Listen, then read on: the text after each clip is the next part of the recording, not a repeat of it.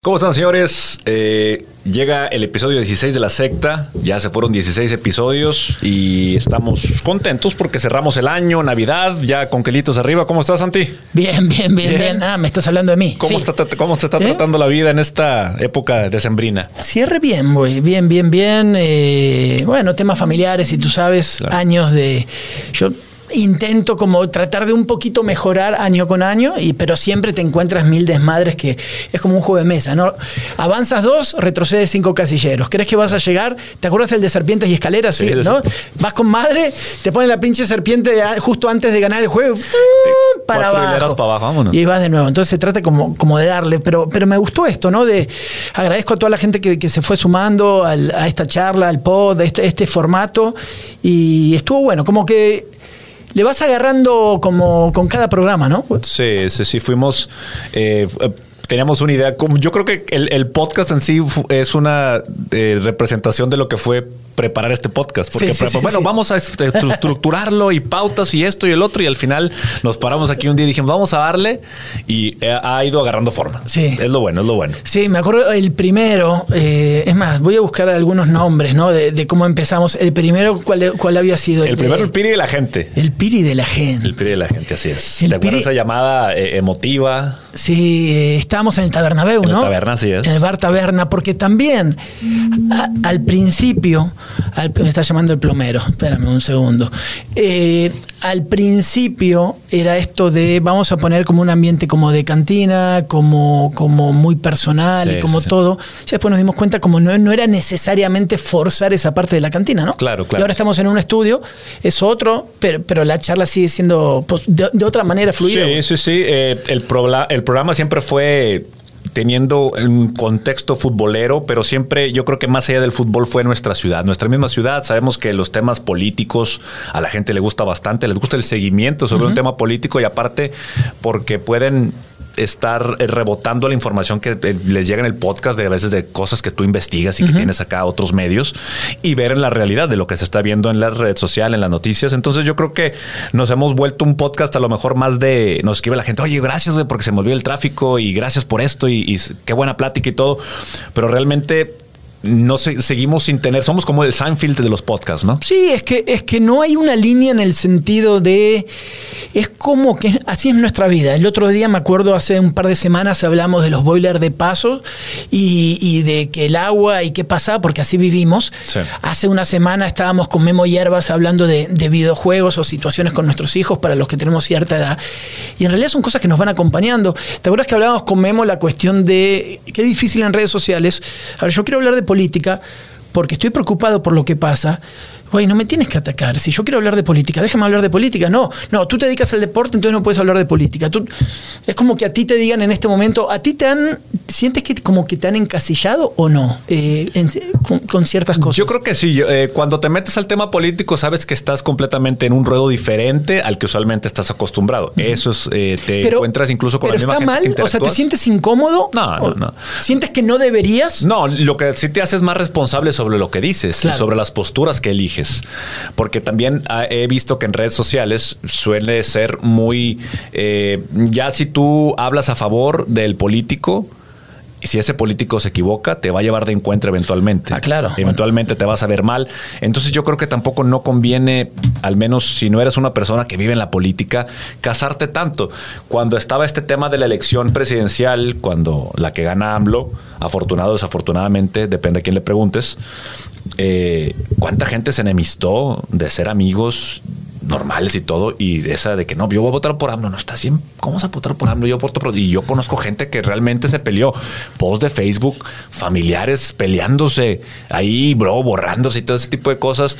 Entiendo que la política es polarizante de cierta forma, pero tú también, si tienes ya una voz, tú tienes voz, si tienes un follower, tienes una voz. Que tanto la escuchen es diferente. Pero si tú tienes una voz, sabes que el entrar en política es amarrarte con ese político. Y a mí, al menos en mi caso particular, es complicado. Es diferente tú. Tú tienes un punto de vista objetivo de crítica social y política. Tú, tú lo, lo ves de esa forma. Claro. Pero eh, la gente ya te reconoce así porque tienes tu columna, porque tienes años de esto. A las personas que no nos metemos a la política seguido, es muy fácil de que el primer comentario a favor, por ejemplo, yo le decía, qué buena campaña está haciendo Samuel García de redes sociales. Yo no sé si es la mejor, sea la mejor opción para el Estado, sí o no. Está bien, pero fue tu opinión de que a ti te gustaba. Sí, sí, sí. dije, ah, dije, es el que mejor le está sabiendo. ¿Por qué? Porque Clara se está equivocando. Ah, ¿Y qué pasó? ¿Y qué pasó? O sea, al final, eh, el, Samuel, pues ganó. Ganó con la fórmula. Pero cuando te escribían a ti, ¿qué te decían? Ah, ah pues perdóname, sí. O sea, al final dice, o sea, güey, no estoy diciendo que sea el mejor. Ni, eh, honestamente, ni siquiera sé sus propuestas. ¿Por qué? Porque sé que las propuestas no son, no significan nada. O sea, yo ya no soy una persona que vota. Soy una persona que muy difícilmente vota solamente por no dejar ese eh, ejercicio que tengo yo como ciudadano. Pero lo hago desinteresado. O sea. Pero ¿por qué? Es que a lo que te quiero llevar con esto, y te, y te sigo preguntando, ¿por qué? Y toda la gente que nos escucha y es muy tuitera, muy de redes sociales, ¿por qué no puedes opinar? Porque hacia donde vas, que te estoy entendiendo, tú pones un comentario. La neta me cae con Madre Samuel y Mariana lo que están haciendo. Listo, es mi opinión. Ah, eh, pinche Joel, ya estás vendido, ya estás en la nómina, ya no eres el mismo, desde que entraste a multimedios como cambiaste y empiezan pa, pa, pa, pa. y tú, a ver, nada más externé una opinión porque yo considero que es así. Entonces, eh, tú después vas a decir, ¿sabes qué? Mejor no opino más. Y eso no está bien. O sea, si finalmente, lo que quiero decir es, que si estamos metidos en un mundo donde votamos, donde pagamos impuestos y donde nuestra vida se impacta por lo que hace esta gente, ¿por qué no puedo opinar de ello, güey? O sea, ¿por qué nos enseñaron? Porque es un tema muy mexicano eso, ¿eh? te juro. Y lo aprendí estudiando aquí. Te educan para ser ingeniero industrial, te educan para ser eh, arquitecto tal, pero no te educan para que el arquitecto se va a sentar en una mesa y va a discutir sobre política. Es como, no te educan para, ah, vas a estar en una carne asada con amigos y puedes discutir y tener información sobre política. Es como que acá no. No se habla tanto de política, por lo menos en Monterrey. En, Ciudad de México o en otras partes del centro están más politizados. ¿Por qué no, güey? ¿Cuál es el problema?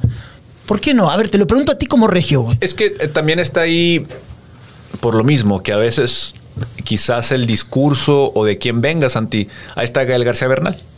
Este hombre que fue muy vocal junto con Diego Luna en este tema de Manuel López Obrador y apoyar el cambio y todo. Pues después se le vinieron las mentadas de madre al por mayor, porque ganó, por el estado del país y lo que tú quieras. Y luego Gael creo que ya se empezó a meter también en la elección chilena. Empezó a meter allá también, este. Entonces, ¿Cuál es el objetivo? O sea, ¿qué tiene que estar haciendo Gael García Bernal? Viviendo en Los Ángeles, ganando dólares americanos, creando activismo político de ah, bueno, bueno, bueno, es que una cosa es una cosa y otra otra, diría. Pero, es que, ¿eh? pero es que será, será, o sea, eh, Bernal no es abiertamente un activista político. No. Entonces, ¿qué está haciendo? Si ya vio cuál fue eh, las repercusiones de haber querido poner Obrador y lo entiendo. Yo estaba bajo la misma mentalidad de ojalá, este viejo loco nos ayude a cambiar el despapalle que tenemos. Ya vimos que no, ni él ni nadie. O sea, no va a cambiar una sola persona. ¿Por qué te sigues metiendo? A él sí, a lo mejor mi voz no, no, importa. Estamos hablando de alguien muy arriba. No importa. Pero esta persona, si lo magnificas a la cantidad de gente que llega, aunque sea un actor que ya no está trabajando igual que antes, pero está en Estados Unidos haciendo uh, Monster in the Jungle y todo. O sea, quizás aquí en México ya no lo ubiquemos tanto, pero en Estados Unidos tiene una gran exposición, más que la que tuvo aquí en México. Entonces, ¿cuál es la responsabilidad que tiene él sobre dejar de hablar de política o no? O sea, ¿para qué te metes? ¿Por qué? Porque después la gente te va a seguir recordando este, eh, tus errores o los errores del político que no te corresponden. Pero sí, pero no, porque si tú me dices que Gael u otros, porque está bien, él tiene un nivel de exposición, pero tú comparado con tus amigos que no están en el medio, traes un enorme nivel de exposición. Queda claro, puede ¿no? ser, sí, sí, relativo. O sea, cada uno en su nivel, cada uno. Yo tengo un cierto nivel, tú traes otro cierto nivel, eh, Gael está a otra galaxia de nivel y así. Entonces, todo, o sea, para mí no está mal hablar de política, el tema es cuando ya realmente tu discurso sí lo, relacionas con eh, un partido, como después ya cuando estás viendo, eh, vas al cine y en los comerciales te aparecen ya ciertos personajes relacionados con el Partido Verde. Y aparecen, ah, digo, bueno, ya estoy viendo tres, cuatro, cinco candidatos ahí, pero después que tú manifiestes a mí, a mí me interesa saber si Joel Cano, con cierta formación, cierto estatus o lo que tú quieras, está preocupado por lo que está pasando. Porque tú tienes la posibilidad de un micrófono que otros no tienen. Y si tú lo dices, hay gente que te escucha. Ahí sí está la responsabilidad. ¿Cómo lo vas a decir? ¿Qué palabras vas a decir? Porque se te va a tomar en serio. Eso también está bueno. O sea, hazte cargo de lo que está diciendo el micrófono, ¿no? para mí, A mí me gustaría que, est- que estemos mucho más politizados, muchísimo más politizados en el buen sentido, del debate, de poner argumentos. Siempre van a estar los bots y los- la gente que te va a tirar en contra. Eso es como parte del esquema, es parte del universo de redes sociales. Pero falta un poquito más, güey, un poquito más. No, no hay conciencia crítica. Te digo, no nos enseñan desde las universidades. Yo fui profesor de grado, de posgrado, estudié aquí y falta eso. O sea, el adolescente, el estudiante no discute tanto como debiera, me parece, güey. Me parece a mí. ¿Tú crees que.? Pero quizás las mismas escuelas han, eh, Sí. han, han minimizado Claro. ese debate abierto, ¿no? Claro, claro, claro, claro. Y la famosa siempre, no, de política no se discute, siempre terminas a los golpes. Ah, hermano, quiero discutir de política. No tenemos que terminar a los golpes. Claro. No, de religión no se habla. No, ¿por qué? ¿Y por qué no, güey? ¿Por qué no puede haber una sobremesa en la familia de, de media hora hablando de política, religión? Aunque termine un poco acalorado, con tu tío, con tu hermano, con tu primo, con tu mamá y tu papá. Sí. Pero esas discusiones están buenas. Pero sí güey, pasa ¿eh? mucho en las familias. En las familias, digo, yo estoy seguro que ese año de elecciones en México había reuniones de, de familiares muy incómodas, te digo, porque yo lo sé de primera mano. Gente que se enojó con su familia por un pinche candidato, discúlpeme la pregunta, digo la, la- expresión, pero no puede ser. O sea, yo simplemente no, no, no, no sé por qué tiene que ser así, pero bueno, ya sabemos que lo que podamos esperar de un político no cae en sus propuestas, simplemente caen en saber que no va a cambiar nada y se acabó, güey. Me estoy completamente en este año que pasó, justamente en elecciones que hubo en Nuevo León, el estado del país y todo. Cada vez es más difícil votar, Santiago, simplemente porque ves que no hay ningún cambio. ¿Cuándo vas a ver lo que platicábamos? Ok, vas a meter más impuestos a gente que está. a las antialcohólicas. Que las antialcohólicas ahorita este, están metiéndolas porque están recaudando dinero, es lo que necesitan. Necesitan meter dinero al arca. Muéstrame cómo la antialcohólica está ayudando, porque en Estados Unidos no existen las antialcohólicas. Pero es un tema recaudatorio o un tema de salud. Recaudatorio, recaudatorio. O sea, te, pues te digo, muéstrame estadísticas donde, donde se enseñe que realmente en Estados Unidos la antialcohólica no sirve. De hecho, en Estados Unidos no te puede ni parar la policía si tú no vas zigzagueando o tengas algún Yo tengo un- problema. un, peo con, un problema con la antialcohólica porque, bueno, ahora que estamos en épocas navideñas y te pasas, sales de la oficina a 7 de la tarde y te vas normal, güey. O sea, yo voy y me tomo, por ejemplo, el otro día, a ver, me tomo unas dos cervezas y un, un caballito de tequila, ¿no? Ajá.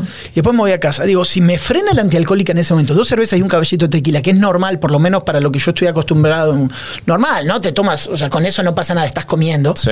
eh, casi como digestivo, pero sí sales. Entonces, ¿por dónde me voy? ¿Qué hago? ¿Y qué pasa si me frenan? ¿Qué camino? O sea, es todo, todo un tema que sí lo entiendo, ¿no? Sí. Una cosa que vayas totalmente borracho o con un índice importante y otra que por una eh, si tú te tomas una sola copa de vino, por las características que tiene el vino, también sales en antialcohólico. Claro. Y Claro. pum, te bajan 20 Sí, mil sí, porque ¿no? primero buscan el, el aliento alcohólico. Claro. que eso te, se te da con una cheve, Claro. se te queda. Dice so- que, que te eches un mazapán, dice, no, échate un mazapán y se te quita. No, Sí, O sea, sí. no, son, no les estoy dando ideas para... El otro día el estábamos en mi casa y en una carne asada también y un amigo tenía, yo vivía por el sur de la ciudad y se- tenía que ir hasta Cumbres. Dice, compadre, eh, y había sido mi cumpleaños, no te quedó pastel. Eh, sí, güey, ¿para qué? No, ya sabes. Sí, hay un pedazo de pastel ahí. Y después, lado me, no tienes una naranja. Digo, "¿Para qué?". no, también, es que, na- espérame, ya se había Sí, sí, sí. Un, revoltijo en el estómago. Ya te ¿no? media piñata en la panza, Sí, ¿no? sí, nada más para pasar ahí por la, por la antialcohólica. Sí, o sea, y te digo, en el tema de la antialcohólica, eh, los típicos mensajes de WhatsApp. Ah, o sea, ya está ahorita, ya mira, eh, el Cambio de todas. Cabazos, Hondipo, Morales Prieto, San Sebastián, como- todas. Todas. A la más, son un Son un fregazo. Ajá. Entonces, imagínate, en este tema recaudatorio, no sabemos si la antialcohólica es realmente un eh, instrumento que ayude a disminuir, porque creo que es, como dices tú, es recaudatorio o es de salud. Es, es A recaudatorio. ver, antialcohol está. El, el que te pone la hojita, ¿no? Ese es terrible. Sí, o sí, sea, sí. te ponen como algo para soplar sobre un plastiquito y tírame el aliento. Eso se me hace. Sí, sí, sí. eh, siglo XXI, ¿no? Ya- después está el que soplas y es rojo o es verde. Y después en San Pedro me tocó el que eh, te analiza el aire de adentro del auto. Ese no, no, no, no lo conoces. Pues uno que entra, es un, es un- sí, pues he visto. Como un cilindro. Entonces veníamos, ¿cuándo íbamos? Ah, con alguien también. Íbamos por Lázaro Cárdenas y habíamos tomado dos, tres cheves también saliendo de, de una cena y yo me iba para mi casa y, y de casualidad veníamos con las ventanas abajo, porque veníamos con todas las ventanas abajo. Eh, nadie estaba fumando ni nada, nada más así la vida. Y, y paró la anti, tú, antialcohólica, me- nos metió eso adentro y como veníamos con todas las ventanas, pues no, nada, ¿no? Y Sí. pasamos. Y mi amigo, me acuerdo, me dijo, Zafamos, hermano, zafamos de casualidad. Yo no sabía que existían esas que te medían ahí como, no sé cómo se llama, lo, eh, el oxígeno adentro del auto para, con eso percibe, no te lo ponen cerca Sí. tuyo, güey. A mí me tocó una vez ahí saliendo del estadio de Sultanes, eh, pero ya cayendo, no me acuerdo por qué calle fregadera, pero me tocó y así, yo dije, no, pues me eché una, una cheve doble, no va a tener. Y, eh, ¿Cómo está, Gon? ¿Cómo- ¿Qué hay, jefe? ¿Cómo está? Yo también busco ahí Sí. platicar, ¿no? Ah, este, trae aliento alcohólico. Dije, sí, sí, me eché dos cheves, o sea, me eché una cheve. Este, ah, pásale. Ah, ¿cómo no? Entonces, yo dije, güey, no traigo nada, güey. No, me bajé, hice el examen y todo. Y, y en, en- en buen humor, porque también es algo que he aprendido. Llegas en No, no, no, sí, sí, ¿A sí, quién le pegas al, al Sansón? ¿verdad? O sea, te van a. Sí, tienes que llegar bien. Está el tema de. También me pasó una vez de por el sur tratando de evitar las de Garza Asada y hay un camino conocido por la gente del sur, te metes por la San Ángel, por la colonia San Sí, Ángel. sí, sí. No, me salió peor. Esquivo la antialcohólica, me meto en la San Ángel y había un retén de 40 militares por el tema de la violencia en la San. Me dice, ¿por qué viene tan rápido? Eh, vengo rápido porque Sí. estoy en el medio de la San Ángel a la una y media de la mañana, pues quiero pasar lo más rápido posible. Sí. Ah, sí, pues sí, sí, sí, todavía, sí, sí, pásale, y me Sí, fui, sí, sí. ¿no? También. No viene Guerrón ahí, dijo, ¿no? Sí, no viene alguien por ahí, o- Sí, o, sí, con sí. quién vienes y qué está pasando. Que el tema de la violencia, siento otra vez que volvimos a ese, o por lo menos yo, de, ¿sabes qué? Quiero estar lo menos tiempo en la calle posible. Sí, está medio bastante peligrosón, ¿no? Comparado con cómo estaba antes. güey. ¿Tú crees? Bueno, ahorita dicen que ah, hubo un mensaje delictivo la semana pasada sobre que era una limpieza, como Sí. que está limpiando la plaza. No sé si esto es como que para tranquilizar a la gente, decir vamos contra gente que se dedique a esto. Nuestra usual y nuestra vieja siempre eh, manda con la que nos mantenemos tranquilos. Es, van, son más, se están haciendo daño los que andan en eso, uno, uno no. O realmente sí vaya a empeorar este asunto, si es la nueva modalidad. No sé por qué eh, siempre en diciembre es cuando se empieza a calentar el asunto. ¿Hay, hay alguna, algún motivo? No, es, eh, no, no, no. Generalmente a nivel político en el mundo los diciembres siempre son así, como que juegan un poco co- también con el ambiente, con la gente, con la parte sentimental, con lo que es diciembre. Y muchos movimientos políticos, protestas, situaciones, muchas cosas pasan en los diciembres. Por ejemplo, sé que Argentina los diciembres siempre revienta todo. ¿Por qué? Porque la gente está muy sensible, porque fue un año muy difícil, porque no hay aumentos, porque perdiste el trabajo, por lo que tú quieras, Sí. y te encajan ciertas cosas. Y acá en esto, yo también lo vengo debatiendo mucho con gente en Twitter, el tema de reacomodo o el concepto de reacomodo de plaza del, del crimen organizado en una ciudad. Primero hay que separar un poco las cosas. En este momento, Monterrey, el área metropolitana es una zona muy, muy violenta. Operan cárteles como siempre han operado. Yo a veces me río de las autoridades ahora que dicen, es que están disputando. Ya sé, hermano, tú eres quien define las partes, eh, la estrategia de, de seguridad y me estás diciendo lo mismo que sabe mi hermano de 14 años. Claro. Eh, sí se disputan diferentes grupos el control. ¿En qué se basa el control del crimen organizado en una ciudad como la de Monterrey? En varias cuestiones. Primero, ¿de dónde vas a obtener dinero para operar?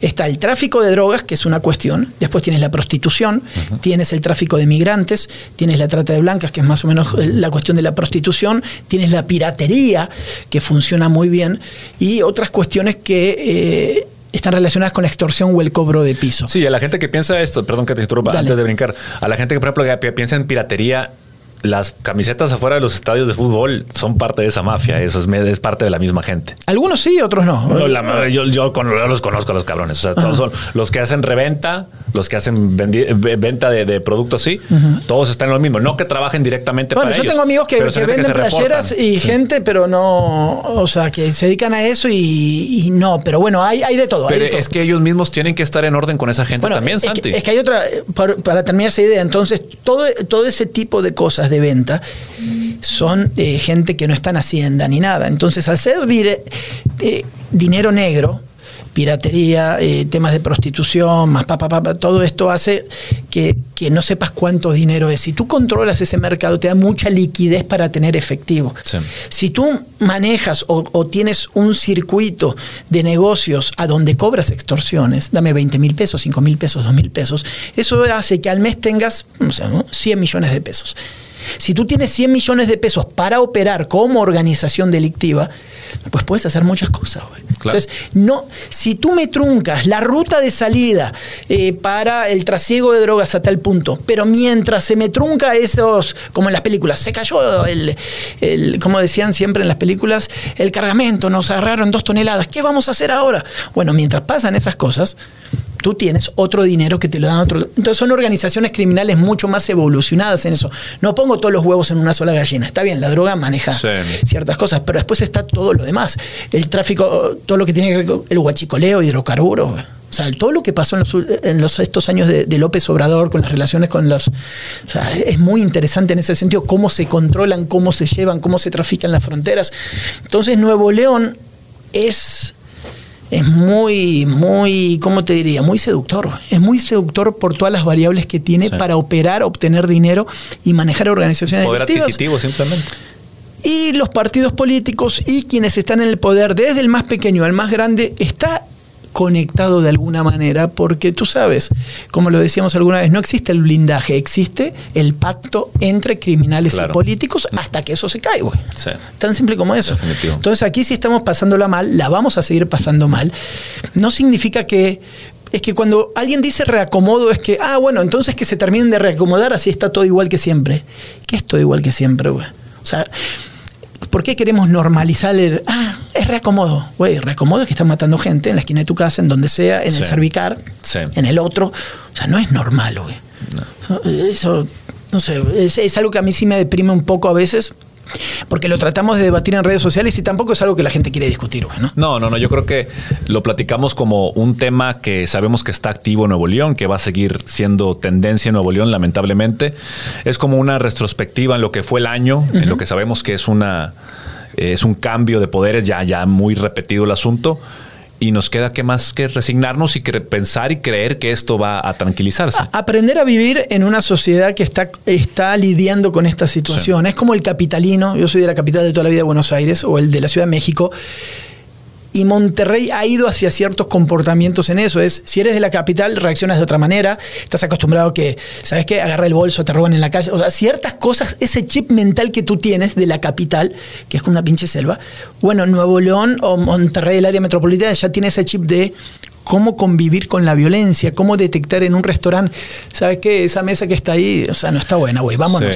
Eh, tales antros, tales bares, tales comportamientos, tales chavas, hombres, eh, tipo, o sea, tú vas leyendo, no sé si te pasa, güey, vas leyendo perfectamente quiénes están en un lugar. Yo llego a un restaurante, usualmente no me gusta eh, agarrar o sentarme dando la espalda a la entrada, por alguna razón, no sé si sea, pero no me gusta eso. son, son, cositas que tú vas buscando, que por ejemplo un viejo de 70 años y turbide no vas a ver. ¿Por qué? Porque vive en el pueblo y el señor está acostumbrado que pues las gallinas y las vacas y no tienes, a por más que tenga el doble de mi edad, pues no está acostumbrado a esa lección de vida, de, andar cuidándote las espaldas siempre. ¿no? Ya sabemos que aquí el metro sí es seguro, el, metro técnicamente seguro, no hay metro 100% seguro en el mundo. por eso siempre tienes que estar atento a las cosas, pero estoy segurísimo que Regio no trae el chip del chilango, En tema de, del robo en el negocio, de robo en el metro, de robo en la calle, o sea, somos mucho más descuidados, güey. sí, sí, sí, quizás somos un poquito, eh, el compramos más el falso sentido de seguridad que nos dan las autoridades, quizás.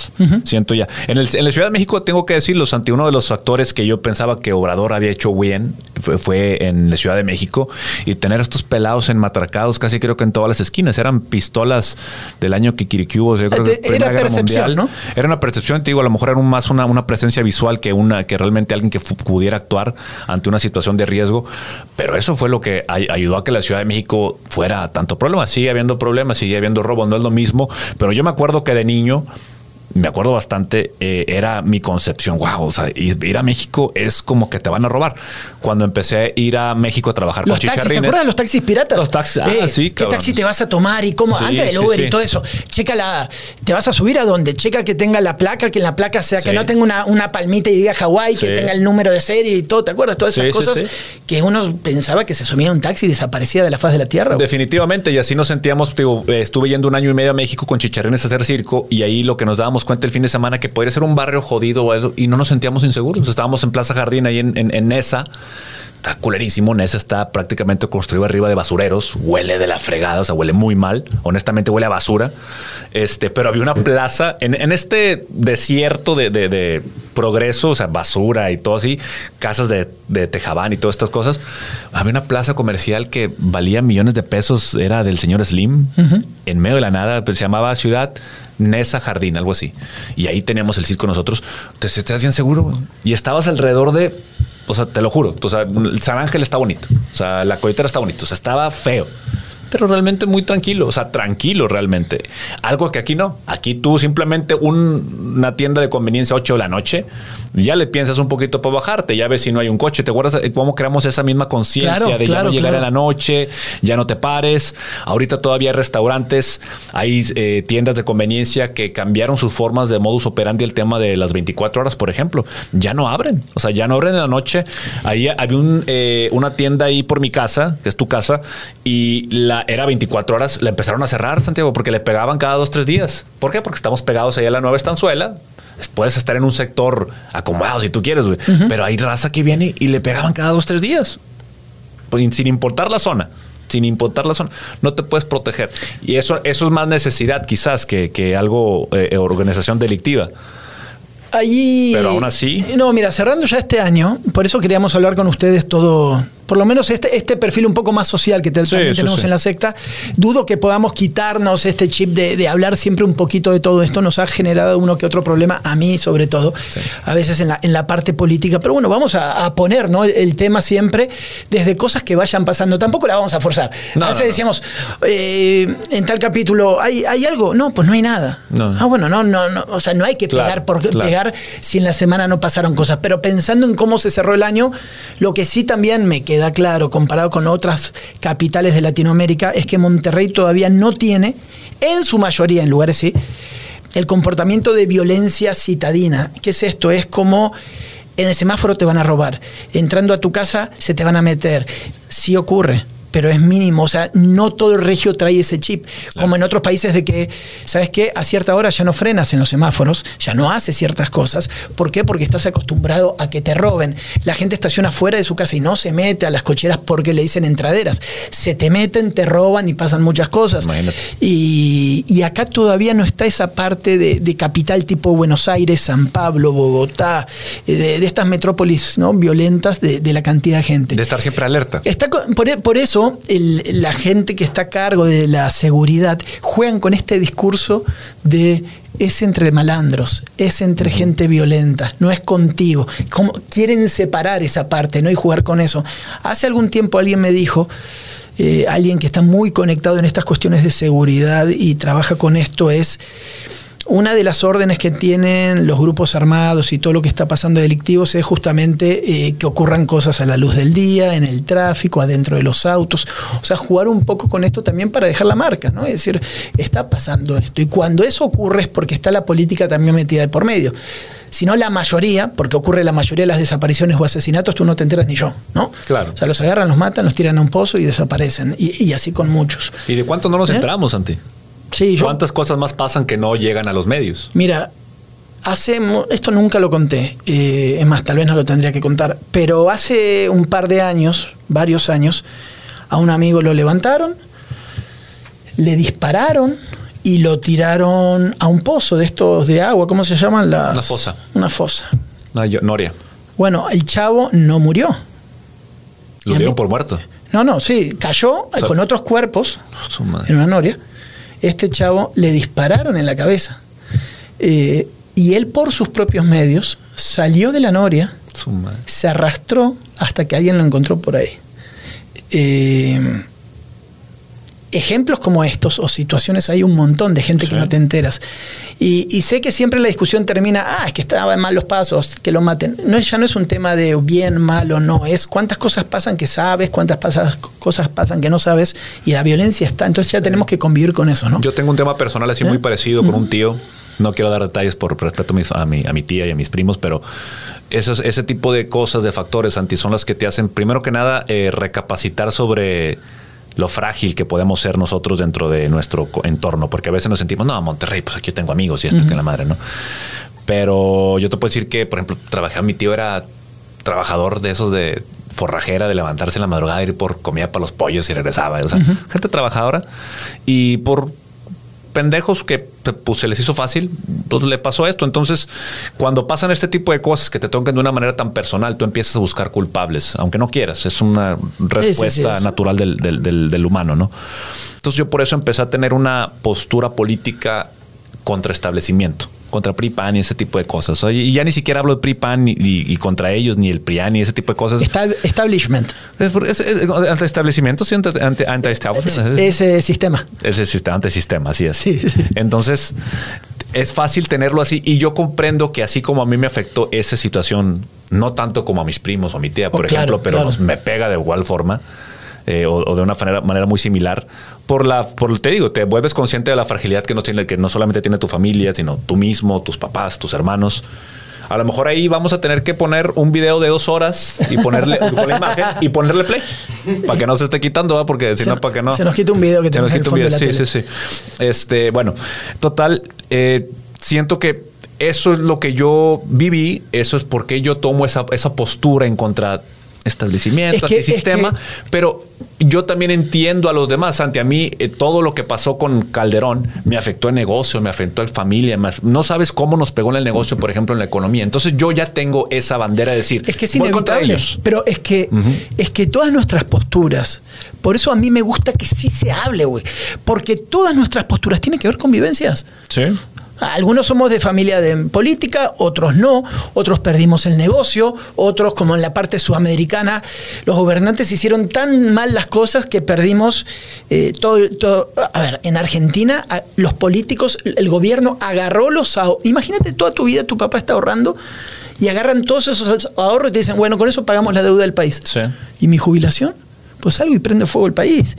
Y después me acuerdo toda la vida de lo que pasó y a partir de ahí guardo el dinero en el banco y le tengo rencor al gobierno y así, y así, y así. Entonces, acá toda esta parte que hablamos, ahora porque al COVID no le podemos echar la culpa al COVID, pero sí podemos echarle la culpa a las medidas que el gobierno tomó para que tantos negocios no tengan que cerrar, tengamos que ir a la quiebra. Ahí es donde tenemos que apuntar los cañones, ¿no? Sí, y estamos hablando precisamente de esto.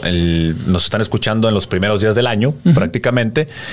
Hace un año pensábamos, ya el COVID ya quedó, ya vamos de salidita. Hoy estamos enfrentando un año con una nueva variante, ya más vacunados, ya todo. Pero seguimos teniendo todo, todavía el, COVID en contexto de todo lo que hagamos. Es que no, lo puedes quitar. No, no lo puedes quitar. Y otra vez, ¿sabes que el otro día checaba? Nada más te voy a corregir algo porque justo lo chequé. Eh, sorry, nada más. Pero el otro día chequé el diciembre comparado con este diciembre. Y en diciembre pasado era cuando empezaba repunte y a mitad de enero estaba otra vez por las nubes. O sea, en esta época del año ya estaba un repunte mucho más del que está ahora. Entonces yo te diría, quitando la palabra Omicron y lo que significa que no sé para dónde va todo eso, que Europa está cerrando, en este año estamos mejor ya vacunados de como estábamos en diciembre. Y la tendencia, yo, es que lo hablaba el otro día con un amigo de que iremos o no a Abu Dhabi, qué va a pasar con todo esto, es, yo quiero hasta el 15 de enero. Si para el 15 de enero no subió, estamos mejor que el año pasado, yo creo, güey. O no sé, porque después te dicen en Holanda y en Italia, aquí ya cerramos el aeropuerto, cabrón. ¿eh? Sí, es que esa es la, lo que vemos viendo, Santi. Si eh, empezamos a, hacer algún tipo de, forense, de examen forense de lo que ha pasado en la pandemia en los últimos dos años y medio, ves Europa, Europa es la que nos está marcando esa tendencia. Cuando hay repuntes en Europa, eventualmente vienen acá con nosotros. Esa es la tendencia que se está viendo allá. Ya hay, te digo, ya hay gente de otros países que empezaron a darle para atrás. Pero sí, ahorita estamos entre un 15 y 20% en, en eh, hospitales. Ahorita no nos está pegando. Yo también creo lo que tú crees, pero ese mismo optimismo tenía yo el diciembre pasado, genuinamente. es, que, parece como cuando después nos enojamos con AMLO, que AMLO le decía, no pasa nada, nos vamos a... Está bien, pero igual se murió mucha gente. Entonces, ¿cuál es tu margen para decir que está todo bien? ¿no? ¿Cuál es tu frialdad para decir, bueno, finalmente 10.000 muertos está dentro del esquema porque somos 120 millones de personas? Bueno, pero de las 10.000 justo le tocó a mi tío, al de la colonia, a la señora. Eh, eh, esa parte es que no sé. Y esa, esa eh, fase de conciencia, Santi, donde dices tú, escuchas una cifra que nos suena muy escandalosa y dices tú, sí, pero yo conozco a este y este y este que sí le dio. Sí, pero antes para ti no era suficiente. Para ti no fue suficiente quedarte en casa hasta que viste que le dio a este, este, este, este. O sea, tuviste que verlo, en, eh, no, no, no, no te bastó con recomendaciones, no te bastó con reglas, no te bastó con cerrar negocios, hasta que tú dijiste, porque yo era una versión o era un argumento que yo escuchaba muy seguido con amigos y familiares. No, güey, ahora sí ya ya me está o sea, ya la tengo cerquita. Ahora sí, yo creo que ya me quedo en casa. Sí, güey, pero tenías tres meses agarrando el plato los fines de semana. O sea, apenas estás agarrando la onda. Yo creo que también eso, volvemos, ¿qué tanto le puedes echar la culpa al político? Si el mexicano no se quiere vacunar, o sea, hay aquí puestos mismo Nuevo León, ciudad progresista, ciudad primer mundo, ciudad, ciudad que quiere ser lo que quiere ser Estados Unidos, aunque no nos guste aceptarlo. Y hay gente que no se quiere vacunar simplemente porque no quiere ir, no quiere ir a hacer un trámite de ir a pararte a que te pongan una vacuna. Ya no hay esperas multitudinarias, ya no hay esperas de horas. Tú ves ahorita los coches en la calle, señores, cuando ven una hora y luego una hora, cinco minutos después, fue lo que se tardó el tipo o la, persona en vacunarse, te tarda cinco o diez minutos. Y aún así, volvemos con esta tendencia antivacunas y, y, es que yo no sé, y es que a un güey ya le dio meningitis que se puso la vacuna, pues sí, güey, pero a lo mejor le hubiera dado como quiera sin la vacuna. O sea, empiezan a meter estos factores y combinaciones de vacunas. Ahora sí, la, Astra te puede, la puedes poder con la Moderna, los que se pusieron la, la, la, rusa o la china, la china ya no vale, la cancino ya no vale. Entonces, mucha información, mucha información. Eh, ahí veíamos, por ejemplo, a Poncho también, que quería que le pusieran cierto tipo de vacuna, pero porque se empieza a difundir este tipo de versiones. de que hay es mejor esta. Es mejor esta. Y en Estados Unidos nomás puedes entrar con esta. Es que ya es como, ah, ah, Pfizer, ah, es vacuna de fresa. Seguramente alguien me puso una vez, ah, claro, te pusiste Pfizer porque trabajas en la tele. Sí. Ah, cabrón, me puse Pfizer porque me dijeron, entré caminando y era Pfizer. y, la, segunda ni sabía cuál era y me la puse y era también Pfizer porque llegué ahí, ya sabes, desorientado. Eh, es que lo veo como con la violencia, es COVID y violencia te acostumbras, te acostumbras, te acostumbras, lo normalizas y solo como que inconscientemente también tratas de bajarlo porque tienes que seguir viviendo. Si, si me petrifico con el COVID, si me petrifico totalmente, pues no salgo a trabajar, cierro el negocio eh, y mis hijos no van a la escuela y lo que tú quieras. Aunque esté permitido, es mi propio miedo. Y la violencia es parecido. Por eso, como que solos vamos bajando. No, es entre malandros. Si te ve alguien de otro país y ve lo que pasa en Monterrey, no sé, un sueco, capaz el sueco estaría adentro ahora de su depa sin salir acá a Monterrey porque está leyendo la cifra de muertos y todo lo que pasa. Y tú, no pasa nada, güey. En, el 2008, eh, sí, bueno, en el 2008, 2010 tú viviste otra violencia, no por eso está bien, güey. No sé si me sigues con eso. Entonces, siempre buscamos la manera de seguir adelante y el mexicano también tiene esa capacidad, ¿no? De, de avanzar y avanzar en todo esto. Oye, 15, ¿cuántos capítulos grabamos? 16 más hasta el de la semana pasada eran 15 con el, señor Memo Hierbas, entonces vamos ya 15 capítulos, estamos grabando el 16. ¿Cuál fue de tus, a ver, eh, cuál fue de tus momentos? Fíjate, eh, me, ha gustado porque, pues te digo, hemos sido un podcast que nos, nos vamos en la onda de lo que está de moda prácticamente, platicarlo, escuchar, esperando que ustedes tengan ahí rebote en sus opiniones, que opinen igual que nosotros y si no, pues eh, tener un punto para discernir. Pero, eh, pues mira, me ha gustado definitivamente platicar con Nico Sánchez, fue emotivo, platicar con el Piri también platicamos del juego del calamar, que fue lo, ah, viene cerrando como la, serie más fuerte. Eh, más vista de la historia. Más vista de, la historia de Netflix. eso de hablar de, bueno, el juego del calamar, porque justo en ese momento iba saliendo, todavía no era viral, pero, pero ahí la habíamos visto y la estábamos charlando acá, como esos momentos que uno tiene siempre en el día. Ayer me pasó también y me puse como a tuitear, te voy a ser sincero, eh, Hace unos días, cuando estaba todo lo de la final femenil, que ni ganas me dan de hablar, si quieres, para, obviar ahí lo de la, final femenil, me puse todos estos días a, hablar sobre, eh, sobre películas. ¿Por qué no hablar de otras cosas, bueno? Claro. Me estoy yendo así varios días atrás. Y por ejemplo, me puse a ver la de eh, Blood In, Blood Out, eh, Santana. ¿Las, has visto esas o no? Blood In, Blood Out ah. y American Me. Sí, American Me. American Me la acaban de subir ahí en la, aplicación. No sé si por eso te latió como que verla. Ah, sí, sí, sí. sí, la sí, sí, American Me es muy buena, es un pelado que anda en la cárcel. Este, bueno, los dos. los dos andan en el bote, mexicanos andan en el bote. American Me la vi hace mucho. Sí, sí, es, eh, es una de culto de muchos años de Edward James Olmos, que era el, este personaje. Que, que Blood In, Blood Out es como un remake, ¿no? Porque es muy parecida, Es muy parecida. Trae como, como detallitos ahí, como que le agregaron otras cosas. A mí me gusta más eh, sangre por sangre, me parece. Sí, es que es más de culto, es de eh. vatos locos, ¿cómo, cómo las, las, arañas? ¿Cómo se los, los tres eh, puntos? tres puntos contra vatos locos y estaban los, bueno, los negros con Bonify, creo que era que usaba un, un un peine y cosas. Está, Ah, sí, está, sí, sí. está- está muy, muy, está muy de adolescente del momento que tú quieres sentirte parte de, ¿no? Y Sale el, está buena, güey. Some chonchon, el vato que le pide Ah, chonchon al vato. güey. Yo le dije, "Ah, ¿qué es chonchon? Pues ya me imagino que es chonchon, ¿verdad? pero imagínate la cultura de, de Eh. violación ahí en la cárcel, de estar dura, güey. Sí, ese era, ¿cómo se llamaba ese? Eh, Popeye. El Popeye, ¿no? Sí, traía cara de ese, sí, que no te perdonaba una, más o menos. Y esto de hablar con películas, creo que lo agregamos también en la secta por, porque ese rato que también tienes, ¿no? Eh, me di cuenta que no somos tan de libros, sino que somos más de películas, por lo menos a mí me ha pasado últimamente con esto, güey, de Sí. pre- prefiero ver películas. Ahora estoy terminando la que tú habías visto, la de Succession. Ok. Sucesión. Buenísimo, ¿verdad? Muy buena, güey. Sí, claro. Las personalidades están. ¿Sabes que yo veía mucho a este morro, el hijo, el, lo- al loquito, eh, Roman, ¿no? Roman. ¿Viste cómo habla, cómo se mueve, las cosas que dice? ¿Tú crees que haya gente así a ese nivel de, de- de- de alta dirección? ¿Ya le güey? encontraste quién es el hermano o no? Sí. Sí, o sea, es algo que tú lo sabes porque lo, ya lo has visto, lo sabes, pero cuando lo vuelves a saber, dices, ah, cabrón, es hermano de Macaulay Culkin este cabrón. O sea, está, y- y- Está ah, muy, está muy parecido. muy parecido. Desde el principio yo pensé que dije, así no se veía Sí, este sí. güey. ¿Será otro? Y después te das cuenta. Sí, no, pero buenísimo para esa, el, el extrovertido, medio con problemas de cabeza sexuales y todo lo que sí. Roman es un personaje, yo creo que es el favorito de, de- del- de la gente, de cierta forma. Eh, Kendall. Yo, honestamente, fíjate, yo creo que veía movimientos de Kendall y decía, este güey le va a salir una, güey, eventualmente. Digo, no sé cómo acabe, pero la vive cagando, güey. O sea, el vato está pues, una bomba de tiempo y primero sientes por él, dices, güey, es que realmente sí, el, el jefe lo ninguneó. Esto es tema spoiler, señores. Si no han visto Succession, Véanla. véanla y regrese a este podcast. Están en el, en el segundo más o minuto, más o menos 41. Póngale pausa y se regresa. No vamos a, a dar ningún detalle de la trama, solamente vamos a platicar un poquito de dale, personajes. es verdad. Minuto 41 empiezan dos minutos de spoilers. Spoilers de, leves, de- series y la chingada.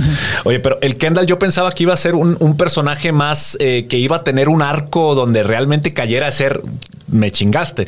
No, el que tiene el arco impresionante es, es Roman. No. Roman. Ah, no, Roman. Es que Roman. empieza como un güey que no vale nada. Sí, lo ves, sí. Y tac, tac, tac, se va acomodando. Esta parte, sí, de, de- de este tema sexual que trae con la señora esta Sí, con también. Con ah, Jerry, con Jerry. Con, con la, la- que después tiene un puesto importante o lo que Sí, sea. sí, sí. Pero los personajes y cómo van jugando con la psicología, eh, el padre, el dueño de una empresa que podría ser como un Salinas, un Azcárraga, uno de estos, Sí, ¿no? sí. A ese nivel de poder Murdoch, estamos hablando. ¿no? Sí, pero para la gente, para la gente que nos, sí, que nos entiende aquí, definitivamente. Mexa. Aquí en este tipo de familias y todas las cosas que pasan adentro. ¿no? Eh, y este, este Kendall que tú dices que empieza bien, mal, después empiezan muchas situaciones, finalmente lo que trae adentro es la cantidad de traumas de alguien que no puede progresar porque Sí. finalmente está amarrado al papá. O sea, Sí. él psicológicamente está amarrado al papá y eso hace que no pueda nunca Sí. como progresar del todo y le sale mal, güey. Sí, o sea, él quiere, él quiere la, la aprobación del papá hasta cuando le da una cachetada al papá. O sea, él quiere decir, te voy a vencer, pero más para que me des la razón de Para- que soy bueno. o Para sea. que estés orgulloso de mí. Exacto, Para güey. que veas que soy un chingón, Te ¿no? va a chingar, y, y pero- por eso eh, me tienes que respetar. Exacto, ¿no? exacto. En ese tipo de cosas. Y, y está padre la serie, Santi, porque a la gente que no la haya visto, es esta eh, empresa de medios, pero que son dueños de prácticamente la mitad de Estados Unidos, desde periódicos, eh, parques de diversiones. Es una, una empresa gigante y están batallando, aún así de que son dueños de la mitad de Estados Unidos, están batallando con el cambio generacional de lo Claro. que viene, de las nuevas Claro. eh, tecnologías, de la adaptación, cosas que vemos todos los días eh, nosotros. O sea, que tenemos que vivir y, y estar al, al- pues, eh, actualizados de cierta forma. Esto lo tratan muy bien en Succession, me gusta mucho. Eh, Cálese, este, también ves este tipo de el- el- las relaciones abiertas y todo este tipo de cultura Ah, también, claro, ¿verdad? también, de que no- si quieres tener sexo con otra persona se entiende. Sí, sí, sí. Porque, pues así somos, ¿no? En, en esta parte, güey. Pero eh, yo quiero hablar de Greg. Es el Jar Jar Binks. Ah, Greg. Pinche Greg, güey. O sea, ese vato, la gente que, lo, que, lo- que ya lo haya visto va a saber a lo que me refiero. ¿Sabes este qué vato. pensé que iba también, la neta, cuando empieza Torpezón, Sí. pensé que iba a mejorar. O sea, mejorar en el sentido sí, de sí. que va a cambiar su personalidad del tipo de. Y no. O sea, siempre es. No sé. No, sí, pero de cierta forma se tropieza y sí. O sea, es, digo, es como. Jar Jar Binks. El vato la vive cagando, pero de cierta forma está marchando y tiene un ejército de Jar Jar Binks atrás del vato. sí, sí, Así, sí, güey. Este vato de cierta forma sigue ahí. Ya casi creo que tiene puesto en la, en la, en la empresa y todo. Y está, está, está muy buena. Chequenla, se otro, los garantizo. otro personaje que también, ahora que vamos a uno, es que todos son, están muy bien logrados. Muy bien logrados. Es este vato, el esposo de, de la morra, güey. Sí, que son esta pareja de, de Greg y este vato, ¿no? O sea, sí, sí que, tienen este- que el güey trae unos diálogos y unos momentos para mí brillantes cuando. O sea, este güey de. Con su esposa, de estar preocupado, y si voy a- analizando la comida de la cárcel, o cosas así. O sea, eh, Sí, sí, sí. Y trae una manera de, de hablar, y me hizo acordar a gente que, del trabajo mío. Digo, a ver, estas personalidades tan raras, güey, ¿no? Sí. De- que viven en su mundo y una manera de gesticular y parece sobreactuado, pero no es sobreactuado. Sí hay gente así, güey. Sí, definitivamente. Y a veces parecería un tema trillado, pero se ve como una mujer de poder, que es Shiv, uh, uh, Siobhan, su, su- Sí, su- sí, su- la- y una, una de las hijas de los dueños. Esposa e hija de Esposa, hija de dueños, sí es.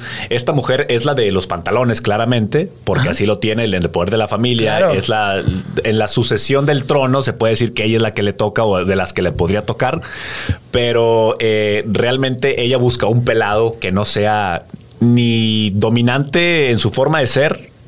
Ni dominante en el tema eh, de, de trabajo. ¿Por No. qué? Porque a ella le conviene tenerlo dominado, le conviene tener a alguien sumiso para poderlo manejar. Creo que Sí, hasta e- hacen e- ella tiene que ella tiene que manejar, ¿no? Ella, Sí, ella sí, tiene que manejar todo. ¿Sabes que estaba buscando el Ah, bueno, la que terminé este año también la Casa de Papel, ¿la viste completa ya o no? La casa de papel me bajé cuando subieron temas ya mucho también de la Del feminismo y todo homosexualidades, esto. cuando entró el, el- el que era gay, o sea, que era como que el, el Berlín Ah. nuevo, pero era gay. Eh, ese es argentino, eh, Rodrigo de la Serna, actor argentino, que era la pareja. Argentino. Eso fue, bueno, pero eso baja ya la última o la anteúltima, ya como que la parte sexual mucho ya no, no, no, no le dan tanta vuelta. Viste que tuvo la parte feminista eh, de empoderamiento, después tuvo la Sí. parte de homosexualidad y ya después ya termina en otro, en otro tipo de cuestiones, o por lo menos no le dan tanta fuerza, ¿no? Sí. Eh, en esa parte. No, de esas, mira, es que me puse a ver a ver qué lo que le había dado vuelta en todo este tiempo y hay muy buenas cosas. güey. Es que acá no puedo hablar- abrir Rock, güey, si no lo abriría.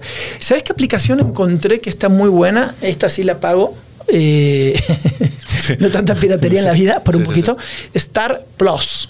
¿La has usado? Es, pero ese es oficial, ¿no? Es que sí, me la trajeron. Es que en Argentina se utiliza más que aquí. Entonces, ahora que estoy con gente de Argentina, la descargué. Star Plus, Plus o Plus, eh, Plus del signo más, ¿no? Star más. Y la descargas, por ejemplo, yo tengo el. Y es el- con Z al final, ¿no? no, Star, no, no, ese es Star, esa es la combinación. Es el de- canal. Star, el nuevo es la combinación, no, el, con Z es el canal gringo. Ok, de toda la no vida. es la misma. no, Entonces, no, no, no. ok, ok. Y Star Plus es la nueva que hay, que los, eh, la, la combinación de ESPN con Fox. Desapareció Fox y generó Star. Entonces ya no existe la palabra Fox en los canales, sino Star. Y eh, este se llama Star Más y en los Fire Stick, esta marca que tú tienes que Sí, sí, todas las aplicaciones, algunos les meten Roku y otros lo tienen con todas las aplicaciones, tú descarga esa, es gratis, pero después son de las pocas que he empezado a pagar porque viene en tiempo real todos los ESPN, todo de, de todo el mundo y por eventos en vivo en el momento. Entonces tú estás viendo el partido, yo estoy viendo River allá, River Colón. Termina el juego y queda grabado, o sea, queda ahí. Entonces Ah, tienes todo el archivo de juegos, de todo, güey, de todo lo que tú quieras del año. Tú nada más pones el buscador y te viene por categorías y, para, por todo. para tu trabajo está bruto, cabrón. No, Pues pues, imagínate eh, para. por Ah, porque por cierto ganó River la Supercopa, ¿no? Contra Colón. cam- fácil, fácil, fácil. Tiqui, tiqui, tiqui, ¿No hubo problemas con Verdirame ¿Eh? ahí? No, no, ya el gordo. eh, nos estábamos cruzando algunos mensajes y asumió el poderío. River viene jugando muy bien, tiene un chico. Estas cosas a veces que tanto hemos hablado también del fútbol mexicano de la cabeza de los chavos acá en Monterrey Tigres. Tienen un eh, Julián Álvarez, un delantero de 21 o 22 años, una capacidad y una cabeza. El chico apareció, se hizo goleador, lo van a vender a Europa por 30 millones, selección nacional, y sigue metiendo goles y no le pesa, güey. ¿Por qué acá sí? No sé. ¿Por qué? No sé, justamente yo- a, eso, a, eso, a ese lugar fue mi cabeza. Y yo, ¿por qué otro cabrón? ¿Por qué ya no, te- no completan con los que tienen, güey? Me acabo de acordar de mi amigo Aguirre, después de la charla que tuvo con Aguirre. Ah, ese es un tema interesante. Qué buen tema, eh, qué buen tema. Qué buen tema. Qué buena charla eh, con Aguirre y una de las cosas que le preguntaba era eso. A ver, haces capitán a Ponchito porque no tiene la cabeza fuerte y lo haces capitán. ¿Por qué no haces capitán a los líderes? ¿no? Y me, me dio toda una explicación. No, en España son los líderes. Aquí, carnal, el capitán es el líder. El que habla es el líder. Es a cambiar el fútbol, no sé, algo tan básico al menos, ¿verdad? Pero bueno, ya son, son, son pensamientos del Vasco que así los tiene y no los va a cambiar. Llegó muy, muy enojado en la entrevista, muy enojado. Eh, no entendíamos por qué. Con Sergio estaba muy asombrado de que él llegó. Me dice, es la primera vez que nadie tiene una charla conmigo antes de la entrevista. Llegó, saludó, casi sin ver. ¿Cómo están? Y se sentó. Hola, ¿cómo están? se sentó. Arranquemos. Y entonces estamos así, y empezó con algo de edades y de cosas. ¿Ya lo conocías tú? ¿O apenas ahí No, no, no, no, no, Yo, yo la verdad sí me fui directo a la, a la yugular y, y, era mi, mi intención, güey. O sea, ser bastante fuerte como para marcar un estate quieto en esto.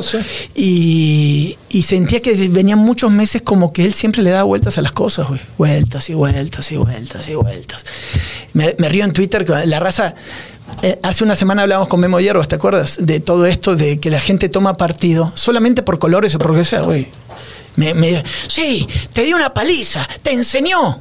¿En qué, güey? O sea, ¿en qué? Nada más porque escuchaste una entrevista en otro tono que no estás acostumbrado, güey. Sí.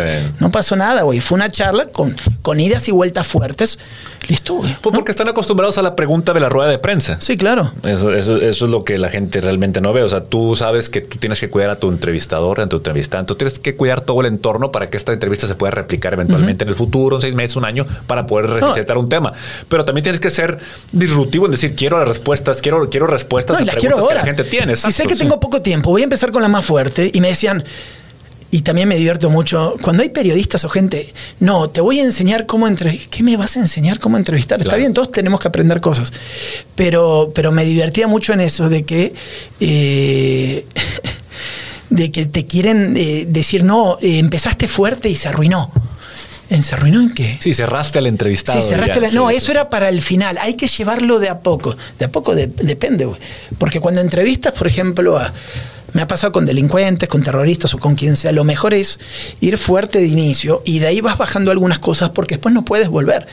Y hay, hay entrevistadores muy, entrevistados muy hábiles que te llenan el tiempo de palabras, güey y se te acaba. Y tienes un cronómetro y atrás una persona que te dice, ya no puede, ¿no? Y él sabe eso y se va, se va, se va por las ramas. Y cuando ve una pregunta medio ahí eh, y se manda una respuesta, y no, interrúmpelo y córtalo, güey. Claro. Entonces, em, a mí me gustó. Querría tener otra porque se quedaron mil preguntas que no podíamos hablar, pero yo prefiero hacer las cosas así, güey. ¿Entiendes? así como nos gusta, como somos aquí también. A ver, vamos directo, güey. No vengo a ser tu, tu amigo, a que después me digas, ay, sí, Santiago en Abu Dhabi, nos vemos y nos. No me importa que no tomes un café conmigo. Esto era una entrevista para que des tu punto de vista. Claro, claro. Sí, sí, o sea, tú pudiste haber pavimentado para allá tener mayor contenido, lo que sea, pero ¿qué, a, costa de qué? No, no, no. A ver, vamos, vamos sobre la idea, ¿no? Y, vamos a hablar lo que queremos hablar y cada uno con su estilo. Verdirame con su estilo, con una, manera de ver las cosas y, nosotros con el nuestro, ¿no? ¿Qué, ¿Qué, estás viendo ahí? ¿Qué tienes ahí? Yo, yo te digo porque ya estamos, ya son 51 minutos. Y yo ah, sé más, ya vamos 51 minutos. Ya 51 minutos. Eh, no es culpa de Hugo que nos tengamos que ir, porque pues obviamente tenemos que ir a, a pegarle el recalentado. Hay que, hay que darle, tenemos tarea. Fíjate que en este tiempo de que hubo de más chance de ver películas y esas cosas, me aventé Monsters Inside.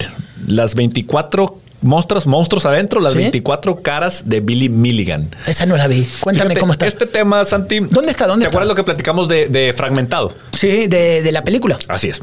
Esta es la base de Fragmentado. Este eh, Shyamalan, el, director, como que dijo que está más o menos, pero realmente cuando te pones a ver todos los, eh, los lo que el caso tiene, ves que hay demasiadas similitudes. Este era un tipo que era, estuvo violando en campus, en, en, universidad, una universidad de Ohio. Okay. Y no tenían, no lograban tener con el perfil, solamente tenían un, un eh, O sea, un hombre que violaba mujeres universitarias en el campus de ahí en Estados Unidos. Esto no es un asesino, no es nada. Simplemente era un, alguien que violaba eh, mujeres. Un violador serial. Sí, se aventó varias violaciones. No quiero hablar de números para no este, hacerlo más dramático.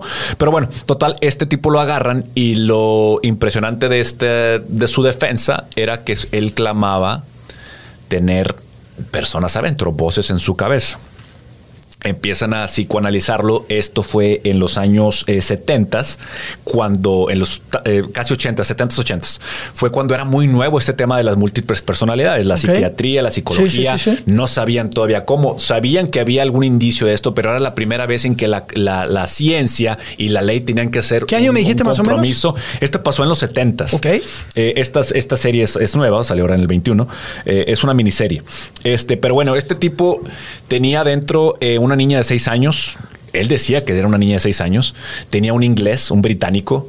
Eh, y hablaba con excelente acento británico, que eso se puede fingir, no pasa nada, pero también eh, era muy inteligente. O sea, el, IQ base de él se, disparaba, pero como 40 puntos. O sea, era Pero cuando, o sea, cuando cambiaba de personalidad, su IQ también se iba. Empezaron a, eh, se dieron cuenta cuando empezaron a hacer las preguntas de la policía y de repente veían actitudes, de repente veía que le cambiaba la cara muy raro, de repente parecía que dice, güey, es que parece que está hablando con un güey que está retrasado, literalmente.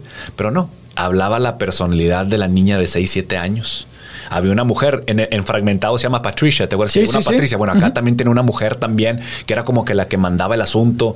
Tenía uno malo. Este tipo decía que dentro de él había un yugoslavo.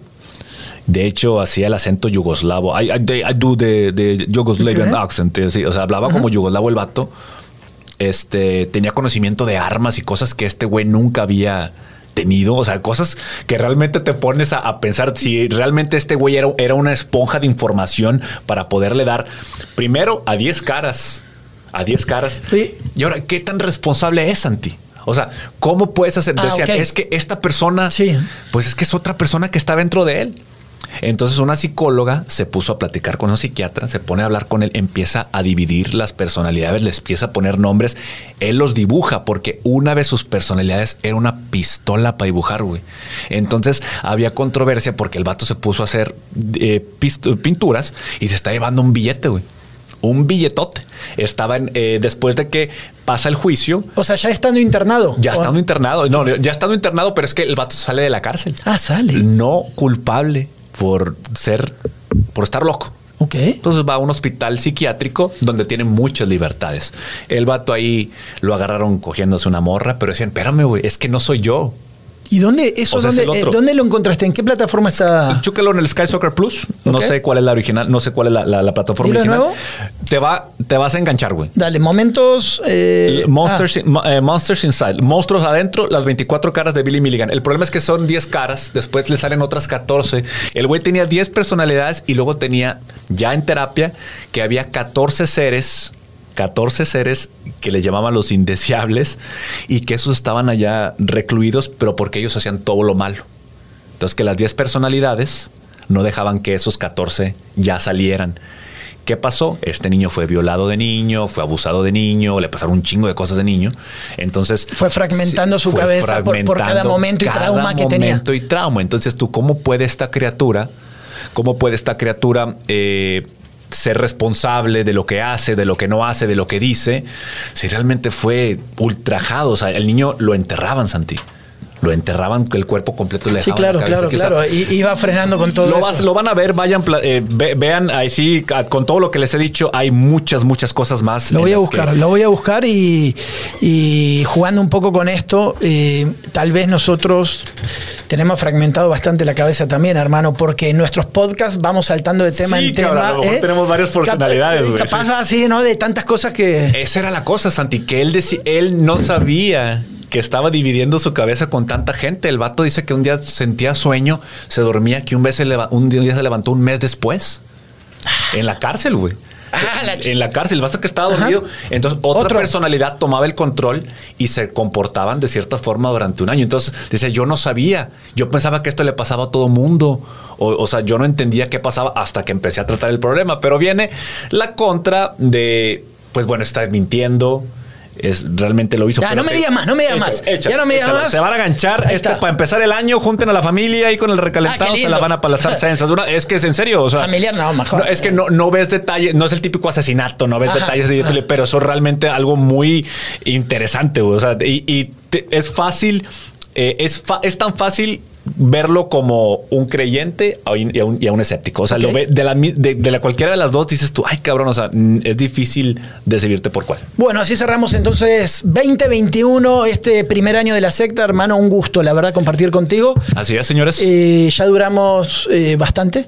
Así es. Como 16 capítulos. Así, Así que empecemos el año que viene y, y ver dónde terminamos con esta recomendación multifacética, segmentada de personalidad del estilo de la secta. Hermano, Esperamos que se hayan eh, eh, vuelto a su trabajo, a, a, su rutina de excelente manera. Nos están escuchando ya en el 2022. Espero que se la estén pasando fregón. Gracias por escucharnos, Santi. dale, pásenla bien y cuiden a los suyos, como hay que hacer, siempre con la familia. Chao. Bye.